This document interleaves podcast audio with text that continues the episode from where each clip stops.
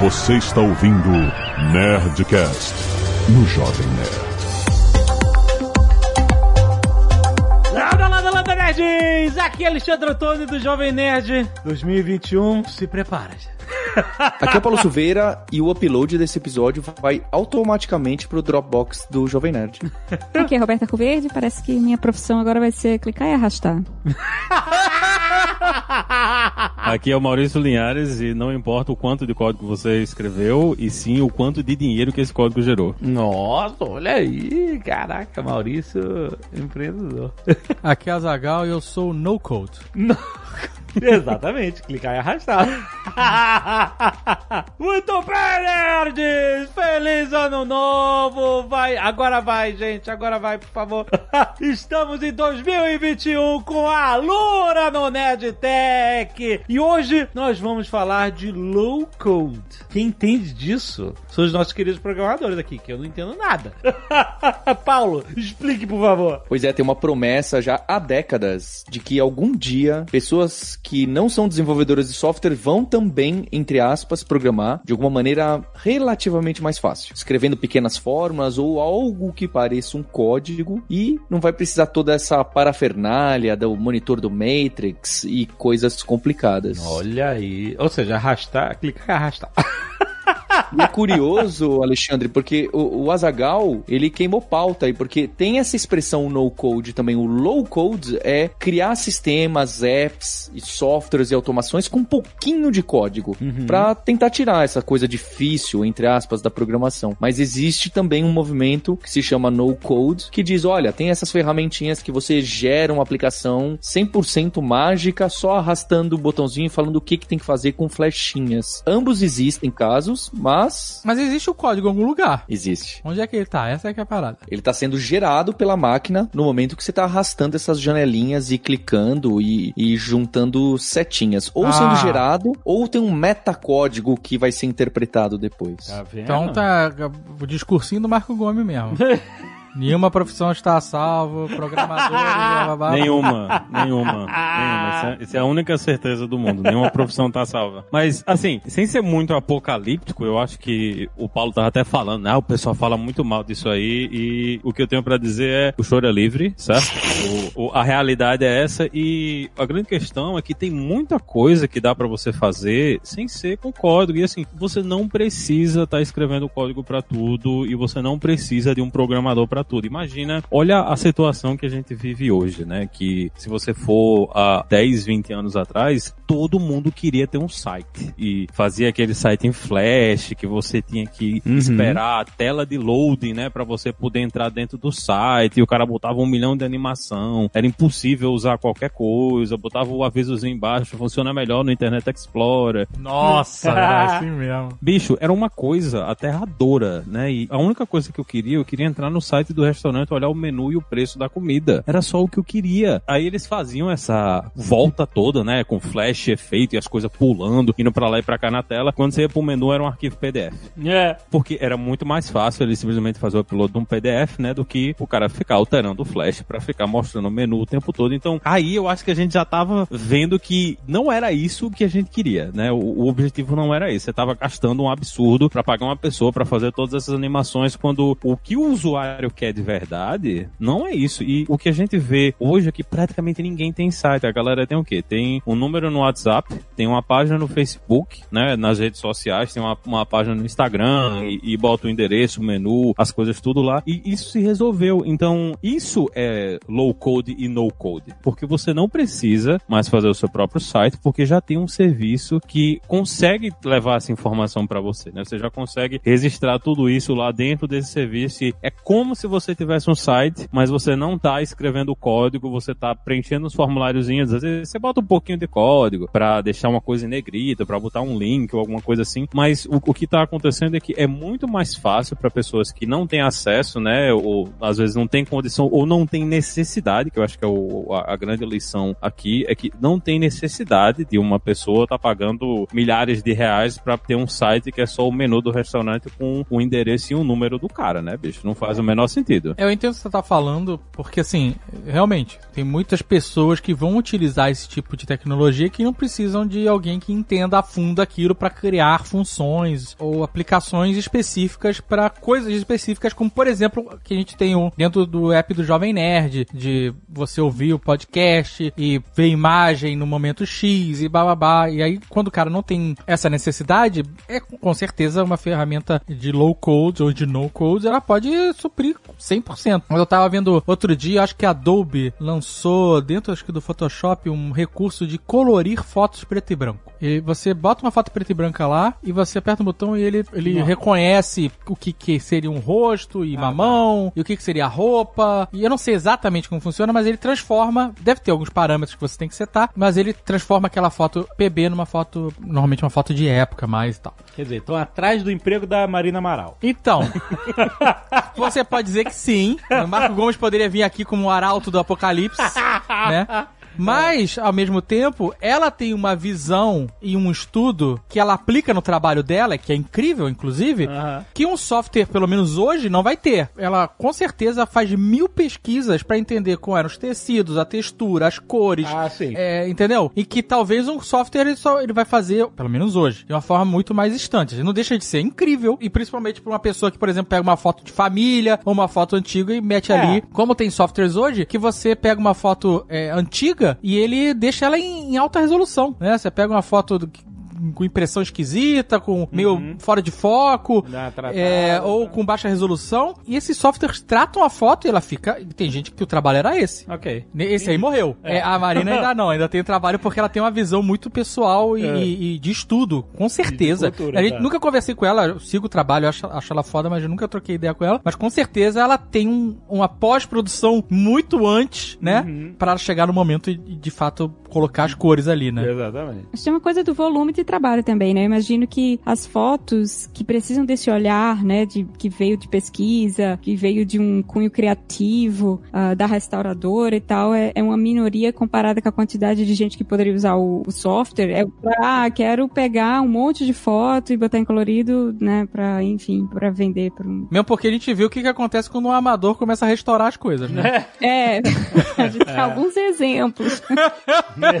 Mas eu acho que a, a analogia é muito boa, porque de fato, pra mim é a mesma coisa. Eu escuto essa história de que um belo dia o programador não vai escrever código e vai arrastar a caixinha, clicar e arrastar há muito tempo. Pelo menos desde que eu estava na faculdade já se falava disso, de ferramentas case para criar aplicações inteligentes só arrastando, clicando e arrastando, colocando setinhas, né? De certa forma, programando, logicamente, com componentes visuais apenas. E a gente não tem essa realidade hoje, não tem. Você tem alguns tipos específicos de aplicação que você consegue fazer assim, tipo blog. Hoje ninguém programa um blog do zero a menos que queira se divertir ou para fazer, para passar tempo, né? Programador que gosta de, de aprender e tal. Mas se você quiser fazer um blog, ter o seu blog, você consegue fazer isso com conhecimento zero de programação. Vai no arrasta, no clique e arrasta, né? Literalmente, né? Você vai arrastando as colunas e, e módulos, etc, né? E mesma coisa para plataforma de e-commerce. Se você só quer fazer uma, uma loja ou ter um, um lugar na internet para vender seus produtos, você não precisa nem de domínio próprio, né? Hoje você consegue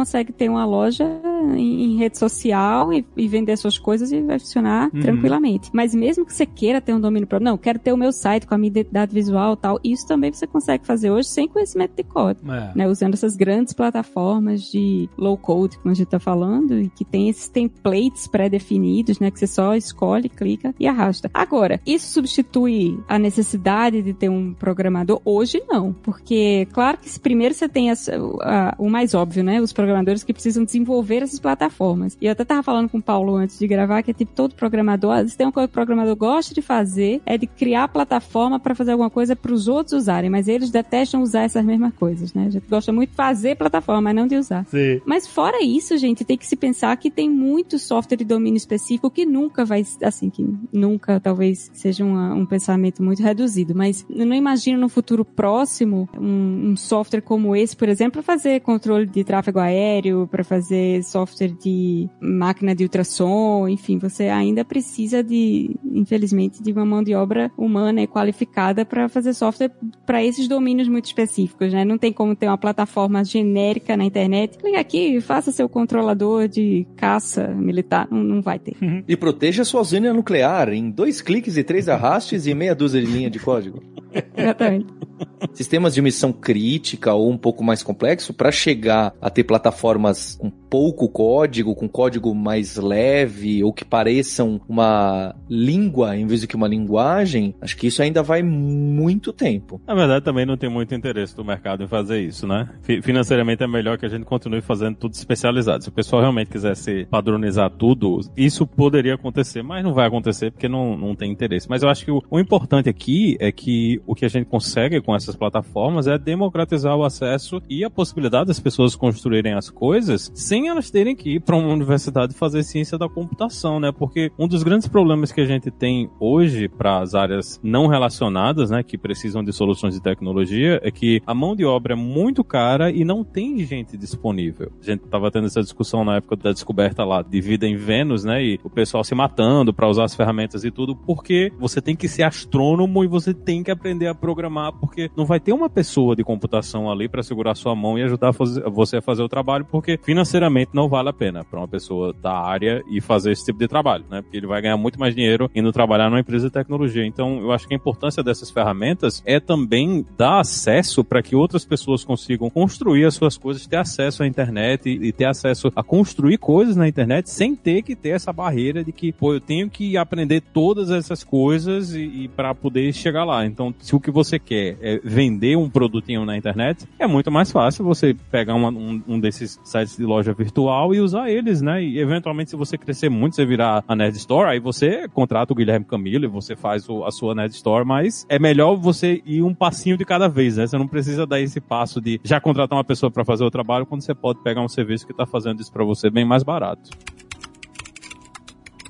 Quando você é, vai, pega um jogo de videogame que tem um módulo de você criar fases do jogo, estágios, isso é uma forma de low code? Boa, sem dúvida. Como RPG Maker, como todos esses de crie o seu desafio, Tower Defense, e aí você faz a fase e você programa. Quando essa esse boneco aparecer, faz respawn desse outro somente se a energia do Azagal tá em tanto. Então, esses mecanismos e esses simples ifs e condicionais, que às vezes são visuais até, não necessariamente escritos, já se encaixa como low code. Vai ter uma discussão se isso é low code, se isso é no code. Assim como o Excel tem gente que é só as formulazinhas vão considerar como low code. Eu acho que eu considero mais como código mesmo, tá? Uma programação declarativa ali, sem contar as macros. Então tem uma discussão, mas eu acho que esse exemplo é muito interessante que você deu, Jovem Nerd, de desenvolver mods. Tem muita gente que começa, aprende a programação e se interessa por essa carreira porque escreve mod de jogo, escreve fase, muita gente mesmo. E mesmo dentro de grandes empresas de desenvolvimento de jogos, AAA e tal, nenhum desses jogos você programa os levels, né, as fases na mão, mas existe um software de level design que comumente não é um programador que faz, né? Essa parte de level design normalmente é projetista de jogo, é uma especialidade específica, é uma carreira específica, né? Que você vai pensar ali, ah, quantos zumbis eu vou botar para aparecer vindo de quais lugares, e, Aham. determina, é, e os itens já fazem de como que eu vou distribuir para modelar a dificuldade e tal. É como se você estivesse falando que, ah, o cara, quando vai é, manipular uma imagem e tal, ele não tem que programar o Photoshop pra depois fazer a manipulação da Aham, imagem. Né? Ele vai usar uma ferramentas já Exato. prontas que facilitam a vida dele e direto para o fim, né? É que level design é um exemplo muito interessante mesmo, porque começa lá na época da id Software, né, com o Carmack, com Doom e tal, que era uma das grandes inovações, inclusive, do, do shooter, era permitir que as pessoas fizessem seus levels. Ele era muito... Fizesse seus mapas, né? É, exato. Ele era muito famoso por, por fazer isso muito bem, inclusive, o, não o Carmack, o outro, o Romero, né? E conseguir separar isso da lógica de programação foi uma grande inovação, porque aí você não tem só um jogo, né? Tem vários jogos dentro de uma mesma plataforma. Exatamente. E o ápice disso hoje se chama Roblox. o ápice e o pesadelo de todos os pais. Pois é, não, não deixa o cartão de crédito ficar perto desse negócio que é um perigo. É, arroz Jovem Nerd é mó pão duro. O que é? Ah, não, não, não. Que- Eu não, eu. Como assim? Eu Você. comprei os primeiros é, Robux. Olha, é que tem um dinheiro virtual que você compra, obviamente. Exato. E a Pícola É não tinha. Não, ela, tudo era, ela nossa. aprendeu a jogar, assim, com todos os features de gra- gratuitos, é isso? E eu, como padrinho e tio, fui lá e estraguei. Comprei Robux pra ela. o primeiro, depois de meses jogando, o primeiro Robux foi a Zagal que comprou. Cheguei lá e pau! Toma! E ela ficou encantada. Nossa, o Didinho fez uma parada incrível. Ele teve coragem. Olha o terror que o Jovem Nerd botava nesses Robux. O quê?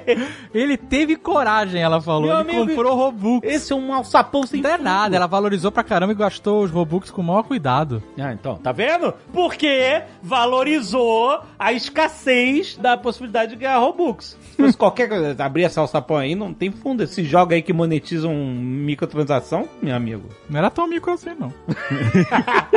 É um cassininho, é um cassininho. É, exatamente. É uma das coisas que hoje a gente tem inclusive grandes jogos que nasceram disso aí, né? Counter-Strike tá aí até hoje com um campeonato mundial, porque alguém pegou o editor de level do Half-Life, né, e fez o Counter-Strike, né? Dota, né? É Dota, tem- Dota. é uma porta de entrada gigantesca. E inclusive tem jogo, a gente tem o Mario Maker, né, do Switch aí, pra você fazer seu joguinho de Mario, no, no PlayStation tem o Little Big Planet. Tinha aquele do bichinho lá, bichinho. É, esse aí, Little Big Planet. Do, que é Little do bichinho Big de pelúcia Planet. ali, de, de saquinho de boa, palha, boa né? É isso aí. É, o Sackboy. Isso. Tem muita coisa, assim, praticamente todos os, os grandes jogos hoje tem uma opção de você fazer alguma coisa dentro deles e eles têm essa coisa de, tem um pouquinho de programação ali, né? Por mais que não esteja visível, como o Paulo falou, você vai ter um condicional, você vai ter um laço, né? Você vai verificar coisas, olhar os atributos e é basicamente isso que você tá fazendo quando tá programando, só que aí você tá um, num nível mais alto. É bom para que as pessoas aprendam a usar e é uma porta de entrada mesmo. Na época da gente, né? Quando a gente era jovem, a gente fazia script no Wiki, né? Pra fazer coisa, flodar a galera, fechar canal. Então é. Olha aí.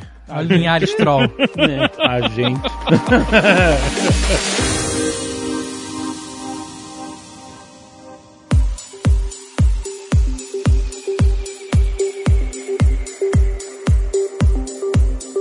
Que o pessoal não fala, mas que tem muito uso, principalmente o pessoal que está acostumado a usar Office no Windows, é o, o Access, né? Que é um banco de dados, né? Ele funciona no, no geral como um banco de dados, mas você consegue fazer a interfacezinha, colocar formulário, ajudar a editar e gravar coisas no banco de dados. Então, para empresa pequena que tem acesso ao Office, eu, eu conheço muita gente que tanto usa o Excel, né, para fazer planilha, juntar dados, essas coisas, e o pessoal que avança mais um pouquinho, eles começam a usar o Access para ser juntar dado de cliente, né, ter lista de produto, e eles vão avançando e eles terminam, inclusive, aprendendo um pouquinho de SQL, né, que é a, a língua que a gente usa para fazer consulta no banco de dados, para usar no dia a dia ali. Então, eles estão construindo uma aplicação com um banco de dados, mesmo sem saber que o que eles estão fazendo é isso aí. Uma coisa que vocês mencionaram no início, ah, no início todo mundo tinha que ter um site, toda empresa tinha que ter um site. Nessa época, no início da internet, eu tava lá de curioso,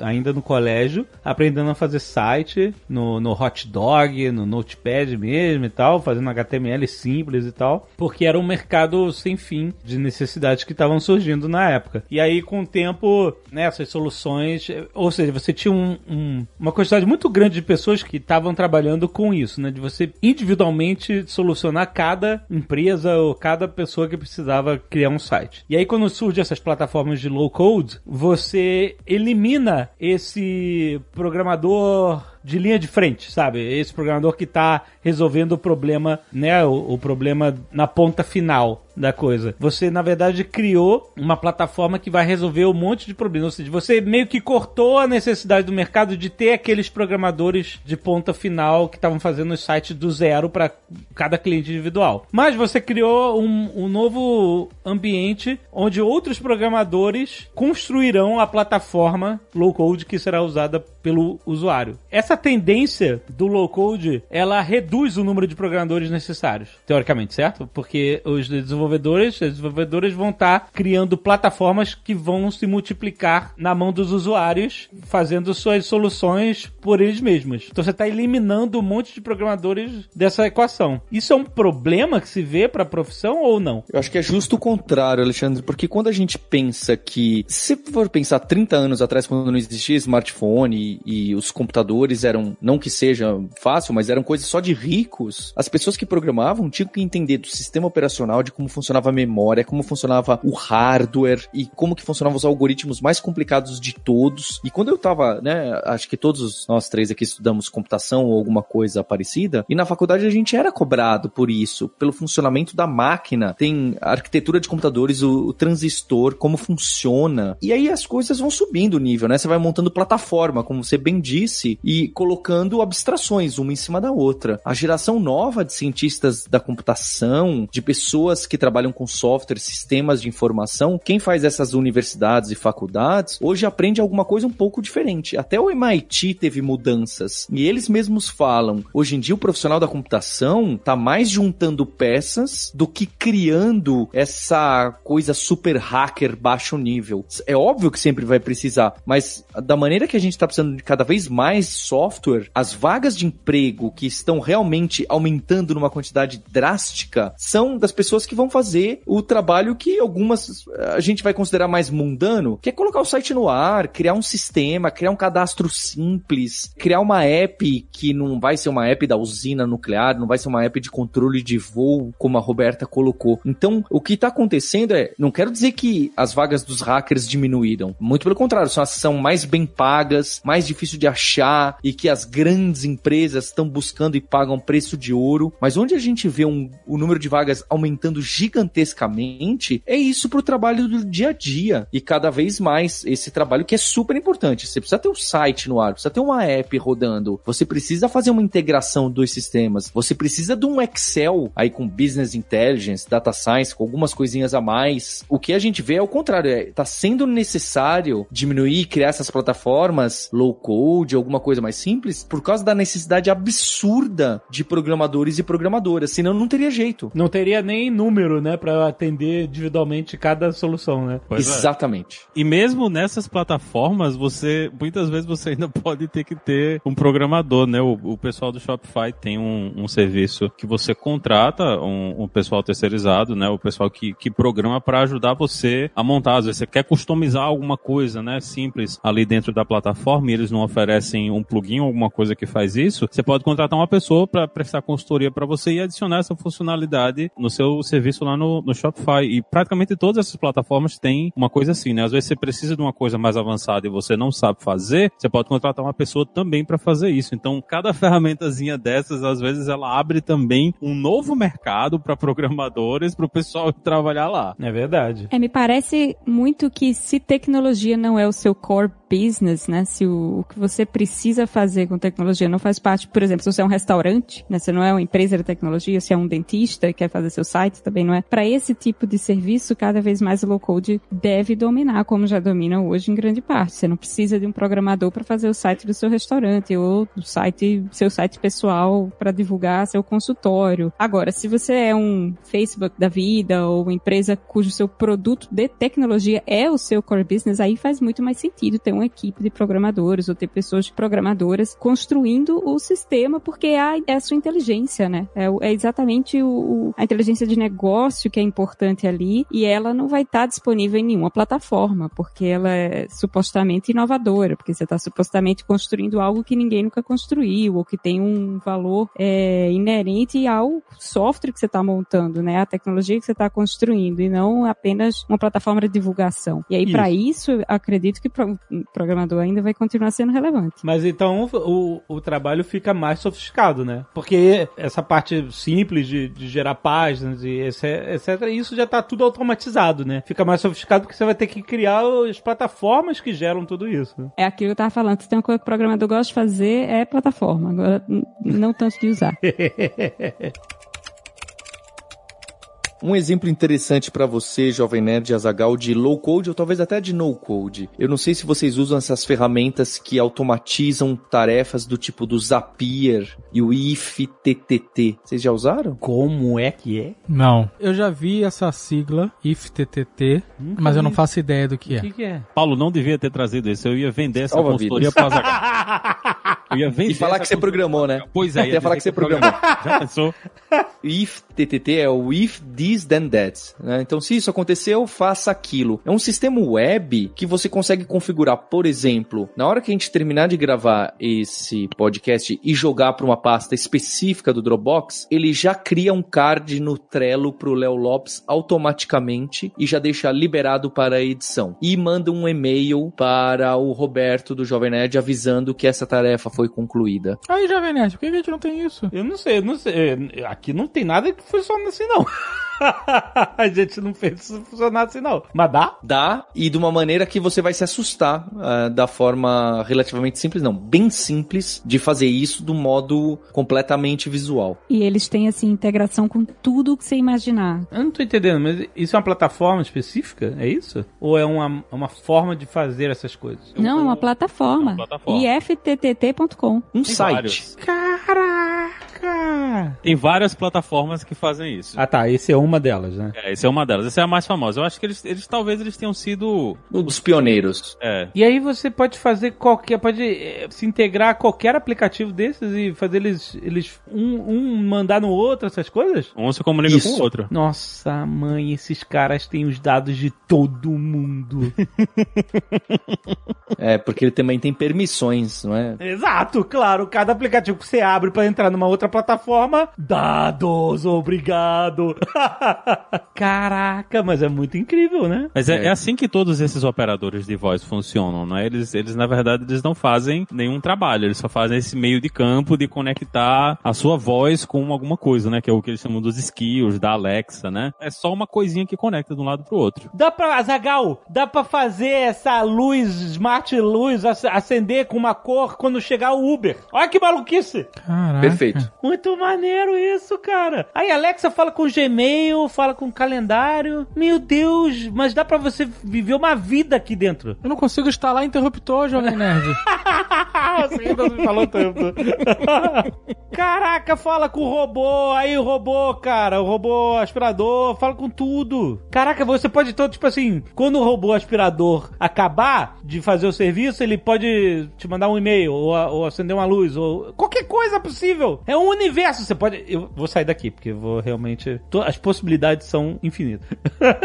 que maneiro, cara. Então, a ideia é que justo isso comece a acontecer com uma velocidade muito maior e você consiga misturar as peças. Por isso que eu gosto, né? A gente que desenvolve software, então tem esses nomes, né? De dev, developer. E eu sempre preferi software developer. Eu não gostava quando eu tava na faculdade que se falasse engenheiro ou engenheira de software, porque tem aquela, ah, vai construir um prédio, então você planeja tudo e daqui a dois anos tá pronto, que você sai com um planinho. E hoje em dia isso é muito mais iterativo e cíclico, e pequenos bursts, os sprints da agilidade e tudo isso. E, mas hoje em dia a engenharia se encaixa muito bem, porque a gente tá mais resolvendo problemas com soluções pré-moldadas. Ah, precisa unir essas duas partes, tem um rio no meio. Põe uma ponte. Essa engenheira que vai fazer essa ponte não precisa ter doutorado em resistência dos materiais para entender como que o aço funciona com perfeição. É óbvio que se for a ponte, a maior ponte do mundo, aí precisa. Mas normalmente essa engenheira precisa conhecer alguns pontos interessantes de como fazer isso. Essas pessoas que trabalham com software, cada vez mais nós estamos envolvidos em resolver problemas, que é o que o Linhares colocou de provocação. O quanto de dinheiro essa tecnologia está trazendo para a empresa. A solução para o usuário final, a solução para o ouvinte. E não, ah, isso aí, qual que é a tecnologia legal que você usa aí? Você escreveu isso do zero ou você usou algo pronto? Tem que usar algo pronto, óbvio, né?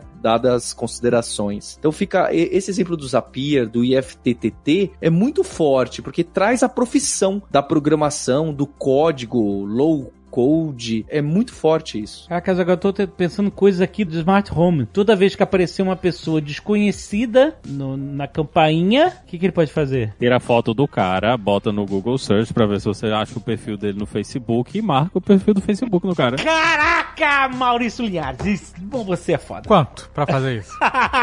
não, tu, ah, não, é low, é low code aqui, você faz isso, cara. É só, é tudo... Você pode fazer isso? Procurar o rosto do cara no. Pode, infelizmente você pode. Caraca, maluco. E aí, se não for ninguém conhecido, liga o sprinkler pro jardim. Caraca! Ah, muito bom!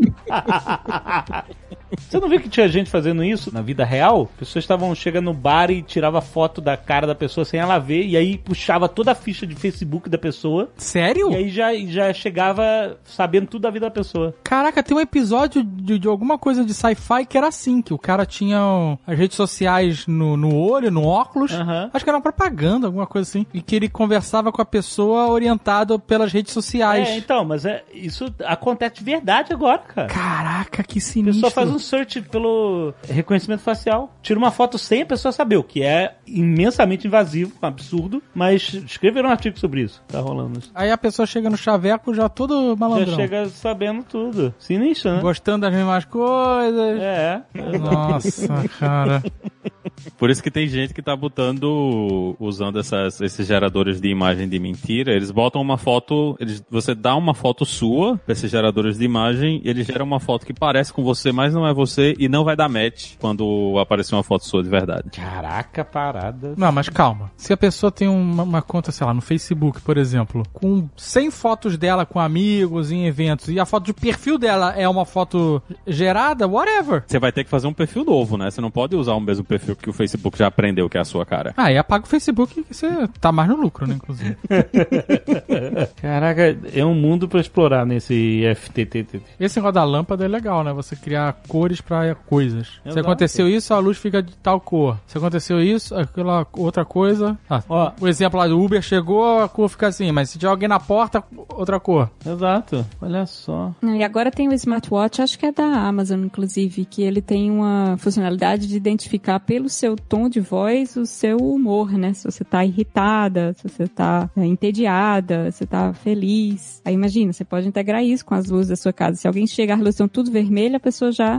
Caraca! A outra integração com esse tipo de mecanismo que é muito interessante é o Google Forms ou aquele SurveyMonkey. Esses sisteminhas que você consegue colocar um questionário na internet e rodar uma pesquisa, ou que não seja pesquisa, fala, ó, você tá interessado no, no que vai sair de produto novo do Jovem Nerd RPG? Coloque seu e-mail aqui. Aí a pessoa que coloca e-mail, você já faz o Zapier, o IFTTT, para que entra já no Trello e já manda o e-mail pra pessoa agradecendo, já procura a foto dela no Facebook, se conecta com ela e dá um like no Instagram dela. Então dá pra montar esse tipo de mecanismo, talvez não exatamente esse, mas quando você vai colocando outras peças e, e fica bastante interessante. Azagal, IFTTT Fintech. Tu cartão de crédito bateu num, num, num nível, aí manda e-mail, faz teu celular explodir, alertar, qualquer parada. Se o celular explodir, faz o cartão explodir, não o celular. Não, não, é. Faz o.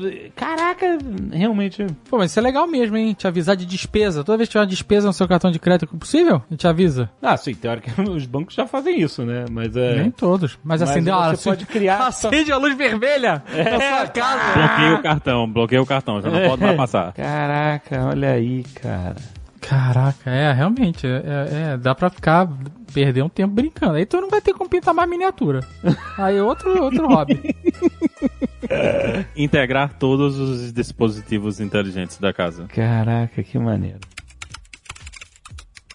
A gente tem os clássicos, né, de fazer site. WordPress, né, que todo mundo usa. Eu, pessoalmente, hoje não recomendaria as pessoas a irem atrás do WordPress diretamente, porque você vai ter que manter, né? É mais fácil você usar um desses serviços de fazer site, mas você pode usar o WordPress. Mas tem uma, uma cacetada de serviços hoje que dão para você. Você pode fazer um site, você pode fazer uma landing page, né? Então imagina que você quer escrever um livro, quer fazer uma ferramenta e mas você não sabe ainda se as pessoas têm interesse, né? Tem serviços que eles fazem uma landing page, né, que é a página de entrada que você bota o formulário, você pega o e-mail do cara para você ver se ah, essa ideia que eu tenho de fazer isso aí, você faz uma página de marketing e você tenta coletar e-mails e você vê, ó, se eu conseguir pegar uma quantidade razoável de pessoas aqui, vale a pena eu investir nessa ideia, escrever esse livro ou escrever essa aplicação. Então, tem serviços que vão ajudar você hoje a, a criar essa presença na internet, sem que você tenha que estar tá escrevendo código diretamente e fazendo essas coisas diretamente. Então, dá para produzir e avaliar se vale a pena você produzir muita coisa só usando esses serviços, né, sem você entender nada de código. Maneiro. E tem até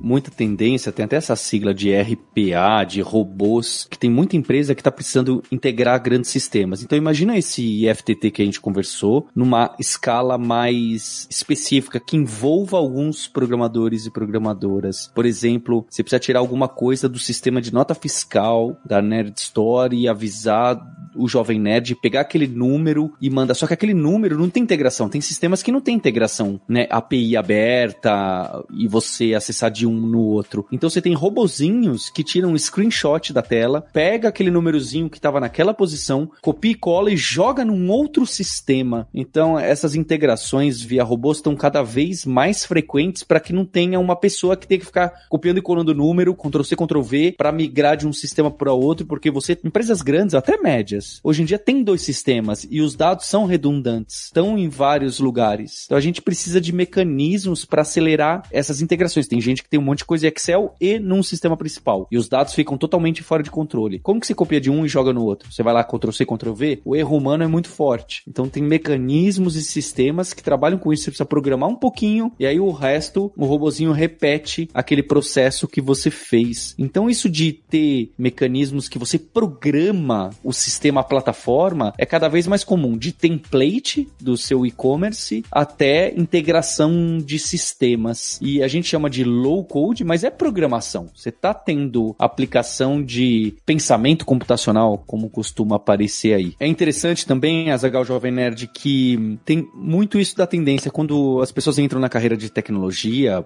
especialmente para programar código, mas também no design, no UX, em outras áreas que envolvem desenvolver software, elas ficam um pouco perdidas em, ah, vou me aprofundar numa única tecnologia e ser super hacker em Python, em JavaScript, Flash, Flash, ou em macro de Excel, ou então a pessoa tenta falar, não, peraí, como eu quero fazer freela, tem muita gente que começa na carreira fazendo freela. Uhum. Como eu quero fazer freela, não adianta eu ser o hacker dessa parada aqui se eu não vou resolver o problema que o Dave tá me trazendo. Então, elas escolhem conhecer um pouquinho do JavaScript, um pouquinho do Python, um pouquinho de design web, e eh, as pessoas chamam isso de full stack. Não é bem isso, tô sendo simplório na explicação. E você conhece a pilha inteira de tecnologias para criar um sisteminha. E isso é sempre uma. Foi durante muito tempo foi muito criticado pelas pessoas que conhecem com mais profundidade, porque fala, pô, você vai conhecer um pouquinho de cada e nunca vai conhecer nada com profundidade. Mas o interessante é que tem sim casos que isso se encaixa. Tem sistemas que se cair, não é vida ou morte. Tem sistemas que daqui a três anos você sabe que você vai jogar fora esse código, ou você não tem a menor ideia se isso vai para frente. É o sistema do restaurante. Então tem muitos casos que isso se encaixa perfeitamente. E não só de sistema pequeno, tá? Tem sistema grande que também essa ideia de você conhecer de tudo faz total sentido. E é interessante ver que gera dilemas, não é? Não tem nada a ver com low code aqui, eu já puxei para um pouco mais à frente. Se você vai seguir uma carreira de programação. Ou você pode fazer a sua própria plataforma low code, né? Em vez de você fazer um sisteminha único específico aí que você está trabalhando para seu cliente, será que não dá para você transformar isso aí num sistema genérico que você pode gerar vários sites e vender todos esses sites aí para o pessoal montar seu próprio site e de repente tem uma startup saindo aí ou, ou alguém com uma ideia legal de um mercado que não está sendo bem servido hoje, que é assim que surgem todas essas ferramentas de gerador de site, loja online, é porque o pessoal viu que tinha um pedaço aí que não estava sendo bem servido, de repente tem alguém aí que está vendo um mercado que não tem muita opção e pode gerar aí, né? Fazer um geradorzinho, uma, uma plataforma para gerar aplicações para algum nicho específico. Que é que eu falei desde o início do episódio. Tem uma coisa que o programador gosta de fazer, fazer plataforma. Tem como fazer uma plataforma low code para fazer plataformas no code? Ficou engraçado, mas é por aí.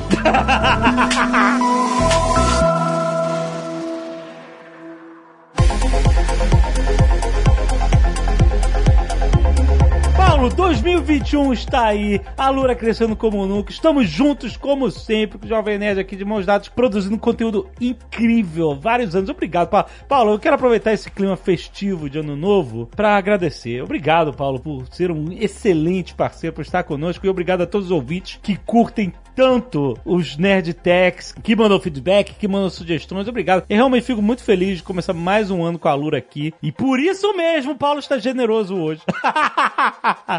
e vai apresentar oportunidade, uma oportunidade incrível para você. É, a gente conversou desse assunto do low code e acho que muita gente, o ouvinte está se identificando com algumas automações. E eu queria dizer que esse caminho do Excel, da automação, que tem muita coisa na plataforma da Lura, seja com macros do Excel ou JavaScript ou, ou carries em banco de dados. Muita gente entra nessa caminhada da profissão de programação dessa forma e chega em resultados incríveis. É óbvio que exige esforço, exige tempo. Não basta a Alura ser boa ou qualquer outro lugar ou uma faculdade ser bom, depende bastante de você. Ninguém tá vendendo sonho aqui, mas é uma realidade. Então acho que isso do pensamento computacional, de você saber encaixar as peças, é sim uma habilidade necessária para o futuro. Eu nem acredito que todo mundo tem que aprender a programar, tá bem? E isso vai contra, né? Porque seria interessante para minha escola, para minha empresa, onde a gente trabalha. Mas o pensamento computacional, aí eu concordo. Eu acho que esses profissionais, não do futuro, de hoje, você ter essa ideia de integrar as coisas e amarrar as pontas que estão meio soltas e trazer produtividade para o seu trabalho. Não é nem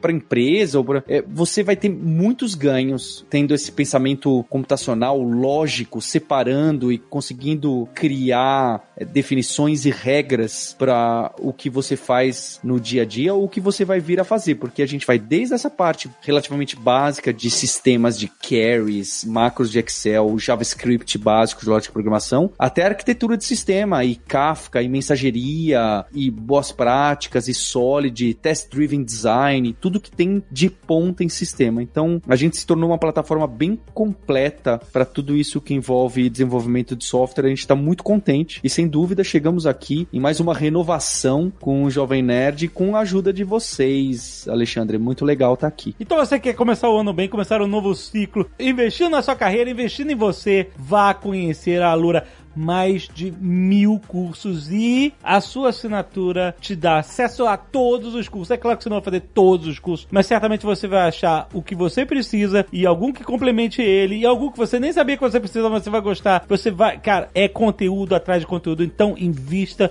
na sua capacitação profissional para enfrentar um mercado cada vez mais sofisticado. Como a gente falou aqui, como a Roberta falou muito bem, o mercado cada vez exige mais sofisticação de desenvolvedores, desenvolvedores e qualquer outro tipo tipo de profissão que vai criar plataformas para outros usuários. Vá agora conhecer a Alura entrando em alura.com.br barra promoção barra nerd para você já ter 10% de desconto na assinatura. Muito bem, feliz ano novo, galera!